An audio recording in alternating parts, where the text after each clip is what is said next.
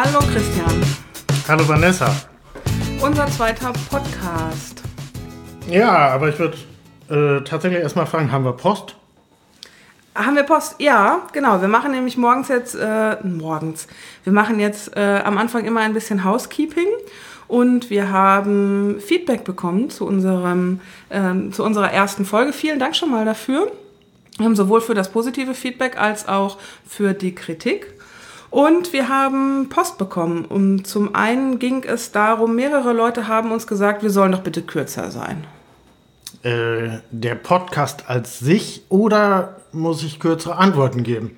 Nee, der Podcast äh, an sich. Also 50 Minuten, das sei irgendwie zu lang, während man ähm, Einschlafbegleitung beim Kind macht oder spazieren geht oder zur Arbeit fährt. Also das sei zu lang. Und deshalb versuchen wir es jetzt mal mit 30 Minuten. Okay, dann müssen wir uns ein bisschen Mühe geben. Äh, vielleicht ist da noch mal der rote Fadenminister gefragt. Ja, das bist ja du, ne? Ja, hm. okay, also lass mal gucken. Aber wir haben tatsächlich super wichtige, tolle Hinweise bekommen. Ja.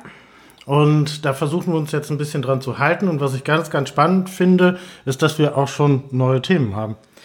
Genau, also wir haben zwei neue Themen bekommen. Zum einen mal ähm, das Thema Lernen, das wir uns so ein bisschen vorgenommen haben, wo wir aber auch direkt Input bekommen haben und den greifen wir auf, da kommen wir gleich zu. Und dann haben wir auch Input bekommen von Kai Menne, der ein Thema vorgeschlagen hat, das da heißt. Das heißt, glaube ich, wie sage ich es dem anderen? Also wenn es mal ein bisschen ungemütlicher wird. Genau, und er meinte das auf zwei Dinge. Ähm, so hat er es äh, kommentiert auf Facebook. Zum einen unangenehme Dinge ansprechen, wenn zum Beispiel jemand eine Aufgabe auf mich abwälzen will, wie entgegne ich dem? Und zum anderen, wenn sich Gesellschaftsbilder nicht decken. Oder ich sage es jetzt mal in meinen Worten, argumentieren gegen Nazis. Das ist ein ganz, ganz spannendes Thema, aber ich würde vorschlagen, wir machen erstmal das Lernen, oder? Genau, wir machen das Lernen. Und da hat uns Lisa im Kännchenblog etwas zugesagt. Die hat ganz, ganz viele tolle Tipps äh, verraten. Fand ich toll, fand ich spannend, weil es auch gleichzeitig so wunderbar positiv von ihr formuliert war. Genau, und sie hat auch Fragen gestellt. Also sie hat äh, gefragt, was wissen wir eigentlich wirklich? Ähm, Sachlernen und Lebenslernen hat sie dahin geschrieben. Und das Ideal des lebenslangen Lernens, das ist dann auch mit einer Frage von ihr verbunden, nämlich wann hat man eigentlich mal genug gelernt und was steckt dahinter und äh, muss man wirklich immer lernen? Und da wollen wir uns dann heute auch so ein bisschen drauf fokussieren, auf ihre Fragen, also Sachlernen, Lebenslernen, lebenslanges Lernen und wie, wie viel von dem, was man so lernt, ist eigentlich wirklich aktuell und wie geht man damit um, dass sich immer wieder was verändert? Als ich das allererste Mal über dieses Thema Lernen nachgedacht habe, ist mir tatsächlich extrem der Kamm geschwollen. Warum? Ja, weil ich glaube, dass wir äh, in den letzten Jahren und Jahrzehnten, äh, Gott sei Dank, äh, bin ich ein bisschen froh drüber, auch äh, dabei sind, äh, dieses Lernen zu entstigmatisieren. Ich glaube, dass das Lernen äh, lange, lange Zeit auch sehr negativ besetzt war. So in, äh, in der Schule nach dem Motto, äh, du Streber? Ja, insofern, es wurde immer auch mit viel, viel, viel Arbeit gleichgesetzt äh, und man bedauert, ach, du musst lernen, hm, ja, so. Aber eigentlich, worüber niemand gesprochen hat, äh, ist so die Lust am Lernen. Das Lernen natürlich auch total toll sein kann, aber es liegt leider, leider am, würde ich sagen, noch immer am deutschen Schulsystem. Äh, und ich merke das gerade an meinem Junior, äh, wo man mit mehr oder weniger fragwürdigen Methoden äh, Unmengen unnützes Wissen in diese Kinder hineinkippt. Wie alt ist der Junior? Der ist äh, jetzt demnächst 17, der hat ähm, Ende Februar Geburtstag, äh, der macht nächstes Jahr Abitur. Äh, und ich finde es super schade, weil der tatsächlich so wunderbare Talente hat, aber der muss sich mit Sachen rumplagen, von denen eigentlich schon ziemlich klar ist, der braucht, die braucht er nie, nie wieder. Ja, das ist ja immer so eine Sache, ne? Und das äh, geht auch so ein bisschen auf Lisas Frage äh, ein. Ich habe ja auch viele Sachen gedacht, von, gehabt, von denen ich gedacht habe, das brauchst du nie, nie wieder. Und ich muss sagen, ich greife schon noch auf einiges zurück. Also sowohl aus der Abiturzeit, ich greife wirklich auf Abiturwissen zurück. Also vor allem so auf Biologie, aber auch Englisch zum Beispiel und da bestimmte Fähigkeiten. Ähm, und auch im Studium war es, da musste ich so in den ersten Phasen auch Statistik und Empirie machen und habe gedacht, oh nee, das, also das war jetzt echt nicht so mein Ding. Ne?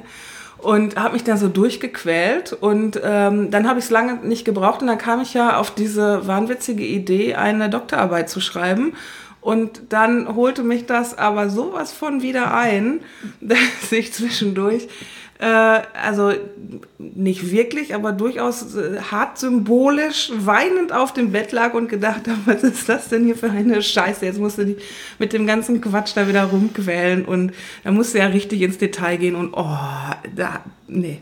So, also ich weiß nicht, ob man das immer äh, sagen kann, das brauche ich nie wieder. Und ich, es geht ja auch, wenn ich da noch mal kurz äh, was sagen darf, es geht ja auch manchmal nicht nur um das Wissen an sich, sondern um äh, so, es gibt ja so eine Metaebene beim Lernen. Also auch im Studium geht es ja nicht unbedingt darum, dass man dieses Wissen im Studium dann hinterher reproduzieren kann, sondern dass man lernt zu lernen und lernt sich zu organisieren und lernt das Wissen in sich äh, zu organisieren. Und das ist vielleicht sowas, was man erst auch später merkt. Das fand ich insofern, das war nämlich der zweite Gedanke, den ich dann hatte, weil ich mich erinnerte, dass es schon vor 20, vielleicht sogar 30 Jahren Experimente gab, in denen es tatsächlich Schulen gab, die überhaupt keinen Lehrplan hatten. Ja, und das fand ich mhm. total gut, weil nämlich dann auch später herausgefunden worden war, die haben genauso das Abitur gemacht mit super, super Ergebnissen. Aber die hatten halt keinen Stundenplan. Die haben dann auch mal eine, eine Woche sich mit Ameisen beschäftigt, weil sie da Bock drauf hatten äh, und haben vielleicht etwas besser das Leben gelernt. Also ich glaube, dass ich mich mit Ameisen beschäftigt hätte, aber nicht mit Vektorrechnung, wenn ich das freiwillig hätte wählen dürfen. Wenn Sie im Rahmen dieser Ameisenforschung äh, anhand äh, vielleicht auf die Vektorrechnung gestoßen sind, um Wege von Ameisen zu berechnen oder Geschwindigkeiten oder was auch immer, dann war das in Anführungszeichen ein Zufallsergebnis, aber Sie haben genauso viel gelernt, anders gelernt, aber vielleicht mit mehr Spaß. Das ist so meine Vermutung. Also ich glaube schon, und da gibt es ja auch Theorien zu, ähm, der Mensch ist ein lernendes Wesen und möchte sich immer weiterentwickeln. Also ich habe im Vorfeld dieses Podcasts so ein bisschen gelesen und da gibt es ähm, die schon auch die Theorie, dass ähm, das dem Menschen auch immanent ist, weil das ähm, halt auch genetisch und für die Fortpflanzung wichtig ist. Denn zum einen ähm, der Mensch muss halt lernen, um sich fortzuentwickeln und um auch seine, ja, seine, den Menschen an sich ähm, fortzuentwickeln. Und äh, weil auch Erlerntes im Erbgut zum Beispiel auch weitergegeben wird. Also da beschäftigt sich ja die Epigenetik mit. Und ähm, es ist mittlerweile, haben Forscher herausgefunden, dass Erlerntes im Erbgut weitergegeben wird. Und ähm, deswegen würde ich mich dieser Theorie anschließen und sagen, ja, der Mensch, der will halt auch lernen und man kann ihn eigentlich nur demotivieren. Also man muss ihn nicht motivieren, sondern man kann ihn nur demotivieren. Trotzdem bin ich uneins, ob es so ganz frei in der Schule funktioniert. Das kann ich natürlich im Nachhinein auch nicht beurteilen. Also da muss man jetzt einfach mal gucken, äh, wie sich das entwickelt. Das, was du gerade beschrieben hast, finde ich super spannend, weil wir ja gerade eine Zeit erleben, in der wir eine extrem rasante technische Entwicklung haben und tatsächlich viel, viel lernen müssen wenn wir nur ein bisschen mithalten wollen. Also was äh, Technikentwicklung angeht, äh, die Frage ist halt, und das können wir vielleicht auch erst in 30, 40 Jahren beurteilen, ob tatsächlich das dann auch in äh, die Weiterentwicklung ob das dann tatsächlich auch äh, in die Gene hineinfließt. Naja, also ich glaube, es wird jetzt nicht genetisch vererbt, wie man ein Smartphone bedient. Also das glaube ich jetzt nicht. Aber dieses Smartphone-Beispiel, das äh, führe ich immer an, wenn mir äh, Leute sagen oder auch Kunden sagen, ach hier, äh, es will sich niemand weiterentwickeln und niemand will Veränderung. Da sage ich immer, das ist Unsinn. Weil ähm, inzwischen besitzen, ähm, ich glaube, 80, 81 Prozent der Deutschen besitzen und bedienen ein Smartphone. Also das sind nicht nur die 14- bis 29-Jährigen. Und ähm, warum machen sie das? Und alle haben gelernt, das zu bedienen. Ja, ähm, auch mein Vater hat in 0, nichts gelernt, das zu bedienen und wollte das auch. Und das geht alles total super ähm, weil der da einen Nutzen für sich drin sieht. Und wenn ich da einen Nutzen und einen Wert und einen Sinn für mich drin sehe, dann lerne ich auch. Und dann lerne ich mit zehn Jahren und dann lerne ich mit 70 Jahren.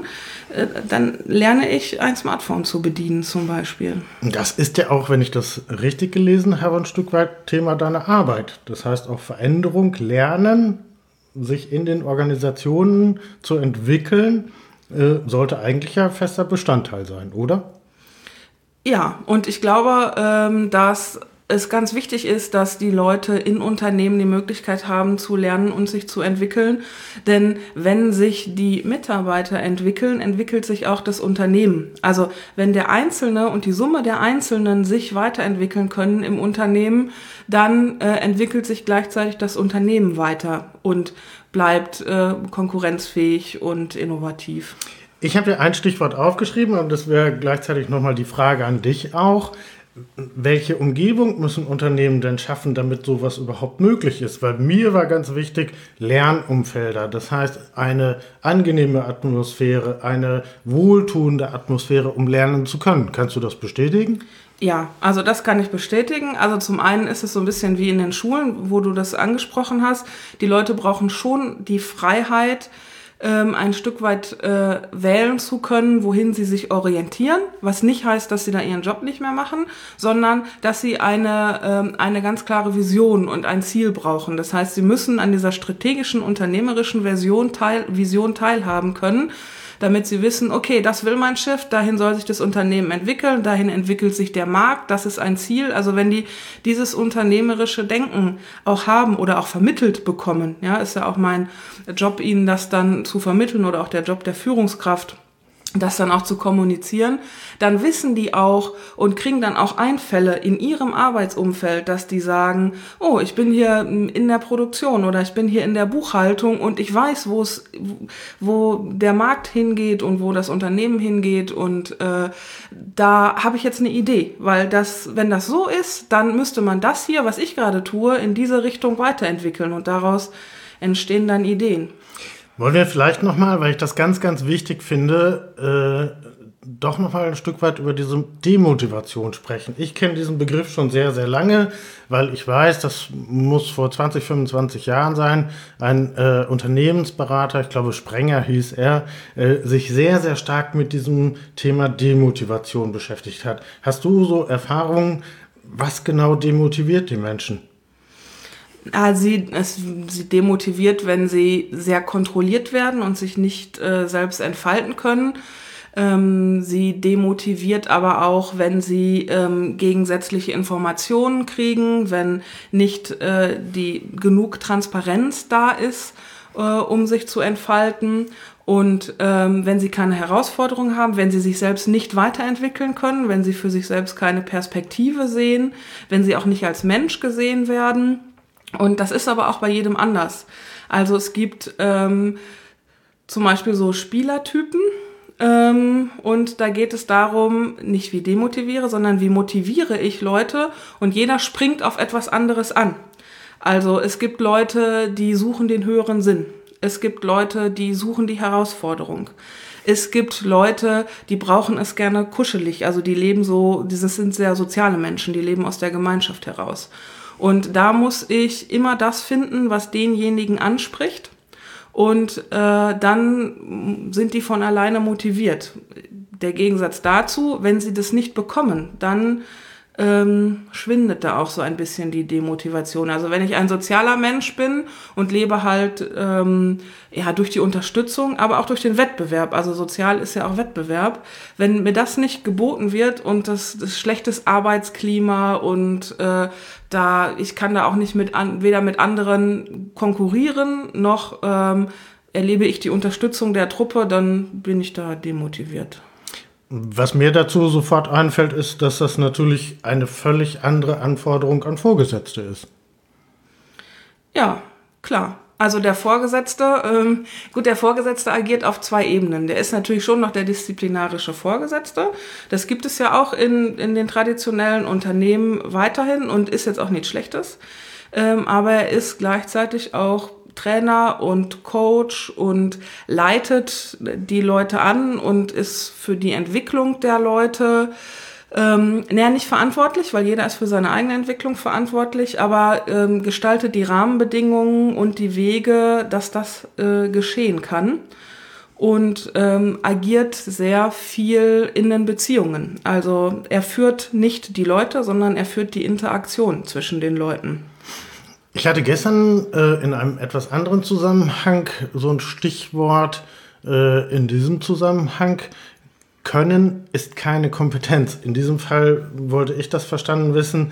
Ich muss als Führungskraft oder als Vorgesetzter inhaltlich nicht alles wissen, weil ich nämlich genau diese Aufgaben habe, die Menschen zu entwickeln, ihnen die Möglichkeit zu geben, dass sie sich entwickeln können. Ja, Führung ist die Aufgabe. Also ähm, viele Leute werden halt aufgrund ihrer Fachkompetenz befördert und gelangen dann auch in eine Führungsposition. Und das wird dann schwierig, wenn die ähm, Führungskompetenz als solche viel, fehlt, weil das ist die eigentliche Aufgabe dann. Und für die Fachkompetenz, da habe ich ja mein Team. Und das muss ich dann so zusammenstellen, also ich bekomme ich es ja, ich arbeite ja schon mit Leuten zusammen, ähm, die ich habe, aber die dann so einzusetzen und zu formen und zu ergänzen, gegebenenfalls, äh, also das Team so zu formen, dass es sich halt in der Fachkompetenz und in auch der Persönlichkeit so ergänzt, dass die Leute ähm, sich sowohl das Unternehmen als auch sich entwickeln können. Und dann sind wir, glaube ich, auch völlig unabhängig von der Frage des Alters. Also dann spielt es, glaube ich, keine Rolle, ob jemand im Unternehmen 25 ist oder ob er 55 ist. Genau, und da sind wir so ein bisschen beim Thema lebenslanges Lernen, was halt die Lisa angesprochen hat, dass wir eigentlich äh, schon immer lebenslang lernen und äh, erstmal aus uns selbst heraus. Und wenn wir in einem Umfeld sind, das das auch ermöglicht, dann passiert das auch einfach. Und dann ist nicht die Frage, müssen wir das, sondern wir tun das einfach. Und äh, gerade wenn ich im, in einem Unternehmen bin, wo sich die Leute auch ergänzen und ich den, den anderen, der etwas anderes weiß als ich oder in einem anderen Feld mehr weiß als ich, nicht als Konkurrenz betrachte, sondern als Ergänzung zu mir und ich sage so, das ist jetzt hier mein Tanzbereich, das ist dein Tanzbereich und wenn ich was darüber wissen will, dann gehe ich zu dir.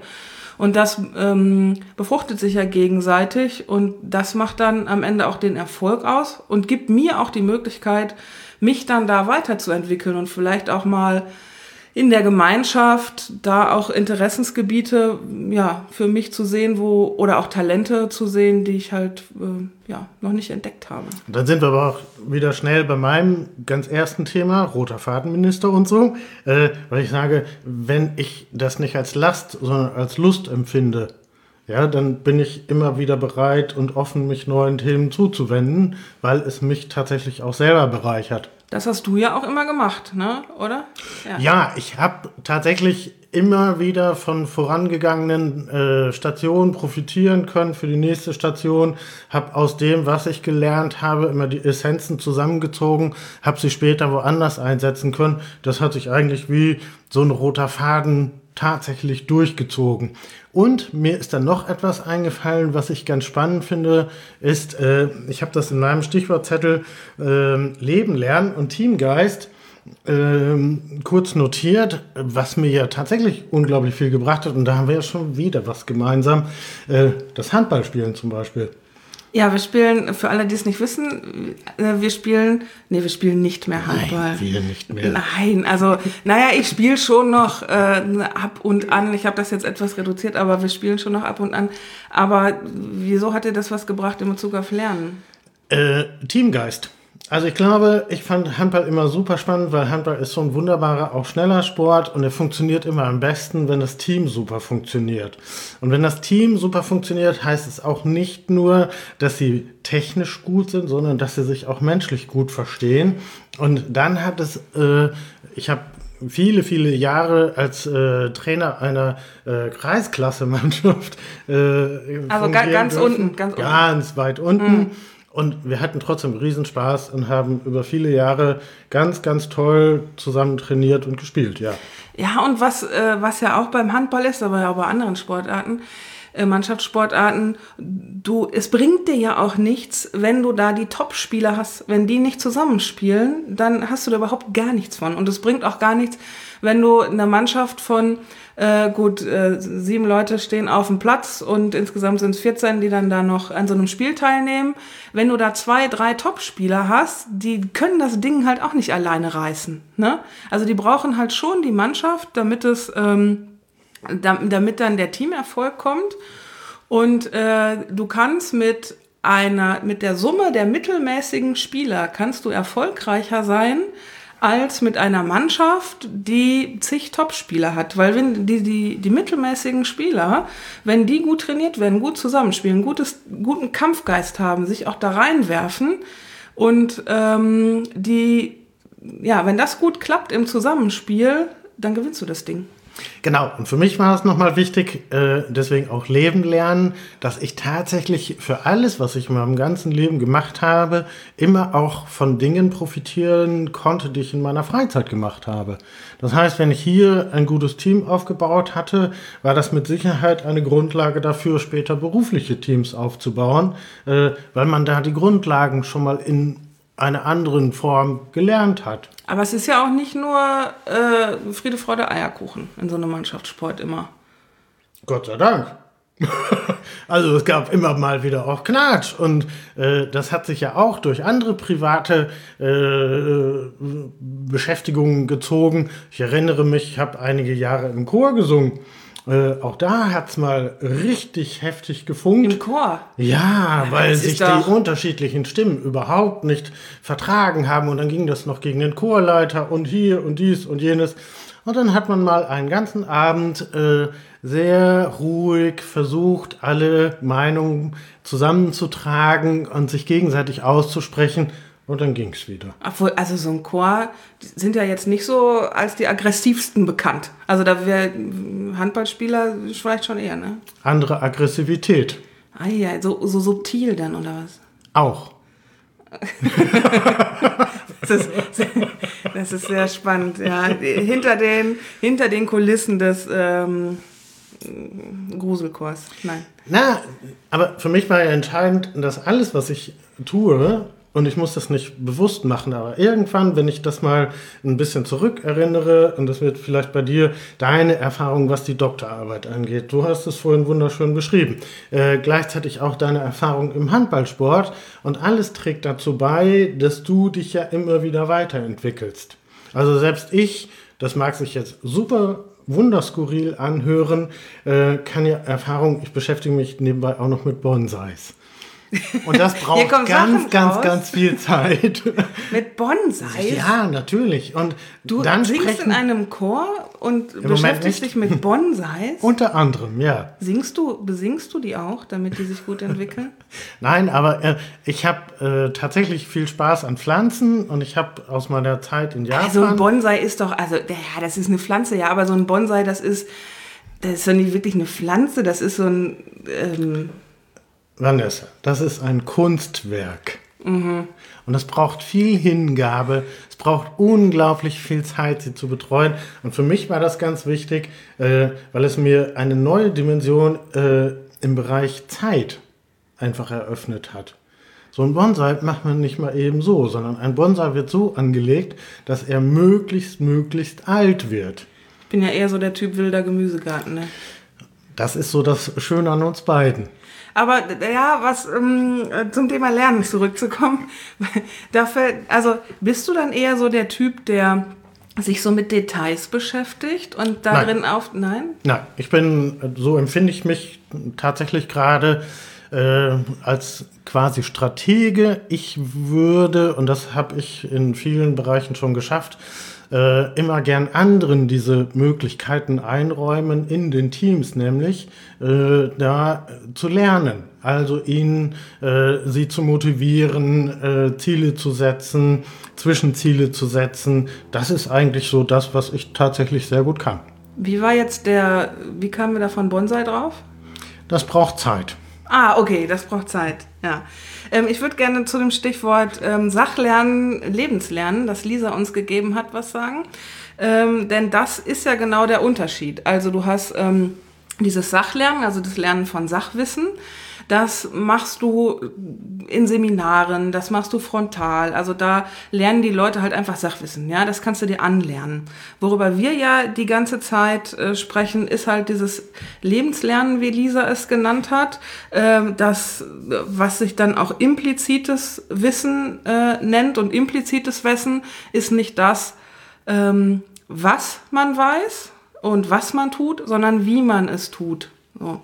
Und ähm, ja, passend dazu gibt es halt das intentionale Lernen, also das, was, ähm, wo ich wirklich Sachwissen mir beibringe und halt das implizite Lernen. Und dieses implizite Lernen, das wird ja ähm, zum einen oft unterschätzt, ist so meine oder der Wert des impliziten Lernens wird oft unterschätzt, ist so, so meine Erfahrung. Und es ist aber genau das, was für die Unternehmen unglaublich wertvoll ist, auch und auch für den Einzelnen. Und das, weil das ist, was du am schwersten ersetzen kannst. Wenn jetzt jemand, wenn jetzt jemand geht, kann ich diese Sachkompetenz, die kann ich ersetzen, die kaufe ich mir ein. Ähm, aber dieses ganze implizite wissen, wie ich etwas mache, wie ich mit den Leuten umgehe, wie ich vorgehe, wie ich Prozesse aufsetze, wie ich etwas ähm, manage, das ist halt das Schwierige, was man nicht so einfach weitergeben kann und wo ein, ja, wo man sich halt auch kümmer, äh, drum kümmern muss, dass es vererbt wird. Das finde ich ganz spannend, weil es tatsächlich in den letzten Jahren in vielen Unternehmen immer häufiger um einen Begriff geht, nämlich dieses tatsächlich Wissensmanagement. Und das hat tatsächlich, äh, das weiß ich aus einer anderen Ecke heraus, äh, äh, wird sogar noch mal ganz, ganz wichtig, nämlich insbesondere was die Demografie in den Unternehmen angeht. Und wir wissen, dass spätestens so in äh, acht bis zehn Jahren, nämlich meine Generation, die Babyboomer, ganz, ganz viele Unternehmen verlassen werden. Das heißt, Unternehmen sind sehr gut beraten, sich heute schon darum zu kümmern, wie dieses Wissen im Unternehmen auch tatsächlich weitergegeben werden kann, halte ich für ein super spannendes Thema. Ich finde das auch spannend und ich finde das auch total wichtig. Und äh, ich glaube, man braucht das auch und man braucht auch diese gemischten Teams, damit das funktioniert. Und man muss diese Teams aber auch so managen, dass die Leute sich nicht gegenseitig auf den Sack gehen. Ja, also dass der der ältere Mitarbeiter da nicht als der Klugscheißer empfunden wird und der jüngere Mitarbeiter nicht als der ähm, Besserwisser, der hier jetzt von der Uni kommt und alles weiß, sondern die können ja beide voneinander lernen. Also da gibt's ja die die langjährige Erfahrung und da gibt's dann aber natürlich auch das frische Wissen und vielleicht auch noch mal das bisschen mehr Neugier und so ein bisschen das spontane Vorgehen, ähm, was sich dann gegenseitig auch ganz gut ergänzen kann. Und wenn das gut zusammenspielt, ist das ein wirklicher Gewinn. Darf ich dir ein Geheimnis verraten? Oh, noch, also diese Bonsai-Sache und diese Chor-Sache. Jetzt kommt noch ein drittes Geheimnis. Auf dem Barcamp Dangast, was wir beide zusammen besucht haben, hm. hatte ich tatsächlich sowas wie eine Initialzündung, weil ich nämlich äh, erfahren selbst erfahren habe, dass sich plötzlich etwas auch umdreht. Das heißt, ich habe ganz, ganz bewusst etwas von Jüngeren gelernt. Das hätte mein Sohn sein können. Also auch da dreht Hattest sich ganz viel um. nie gehabt? Ja, wir waren, nein, das gab schon noch, aber es ist mir noch mal sehr, sehr bewusst geworden, dass sich das dann irgendwann auch umdreht, weil wir haben tatsächlich auch so einen Paradigmenwechsel. Früher wurde das Wissen immer von Älteren an Jüngere weitergegeben. Und ich glaube, das hat sich wunderbarerweise mittlerweile umgedreht. Das heißt, alle Generationen können voneinander lernen. Ich habe ja mal, äh, kurzer Gedankensprung, ich habe ja an der Uni mal gearbeitet als Dozentin und wissenschaftliche Mitarbeiterin. Also ich bin da jetzt immer noch als Lehrbeauftragte, aber ähm, angestellt. Und das war, ist ein unglaublich beglückender äh, Beruf, die Lehre. Warum? Weil du älter wirst, weil deine Studenten aber immer gleich alt bleiben. Und das war total super. Und das habe ich schon gemerkt, als ich so 35 war, äh, dass die Leute, ich habe in der Journalistik in Dortmund gearbeitet, diese, ich habe eine Lehrredaktion geleitet und zwischendrin gingen die Leute ins Volontariat. Und die gingen dann ins, zum ZDF, zum WDR, zu Zeitungen, ähm, zum SWR. Ähm, und dann kamen die wieder nach einem Jahr und einige kamen auch in meine Lehrredaktion zurück, die ich vorher schon hatte. Und die haben immer wieder frisches Wissen mitgebracht. Das heißt, die waren ein Jahr im, im Unternehmen und äh, ich war ja in dem Moment an der Uni angestellt. Und das war total super. Ich habe da auch von profitiert, dass die halt immer wieder aktuell was mitgebracht haben und die bringen ja auch ihre eigenen Erfahrungen mit. Die gehen ins Ausland, die probieren selber was aus. Die hatten andere Talente als ich, die waren filmerisch unterwegs. Also ich habe von den Leuten auch was gelernt. Ich finde das super. Also das ist genau das, also wenn man das einordnen kann, von allen anderen lernen zu können. Der rote Fadenminister und äh, äh, Vanessa zeigen gleichzeitig auf die Uhr. und ich würde das ganz gerne mal nicht komplett zusammenfassen, aber äh, was wollen wir unseren Hörerinnen und Hörern so als letzte Grußbotschaft hinwerfen? Ja, meine Aufforderung wäre, ähm, behaltet den Spaß am Lernen, bleibt neugierig, sucht euch euer Themenfeld, geht raus mit offenen Augen durch die Welt und an die Leute, die in Unternehmen arbeiten, da möchte ich ihnen Mut zu sprechen, eine Atmosphäre zu schaffen, ähm, die Freude macht, die eine gute, auch emotionale Basis bindet, bildet, damit die Leute ähm, sich entwickeln können, weil dann entwickeln sie auch das Unternehmen weiter. Dem würde ich an dieser Stelle jetzt überhaupt nichts mehr hinzufügen wollen. Ich würde Ach mich Mensch. ganz gerne nur bei Lisa nochmal bedanken, weil ich das super toll fand, dass sie uns das Stichwort gegeben hat. Und ich hoffe, dass auch Lisa jetzt zufrieden ist mit dem, was wir hier verbrezelt haben. Und es hat irre Spaß gemacht. Schon wieder. Ja, ach Mensch. Ach, zarte Romantik jetzt hier. Alles klar, gut, dann sehen wir uns beim nächsten Mal und bis, hören uns. Bis zum nächsten Mal. Tschüss.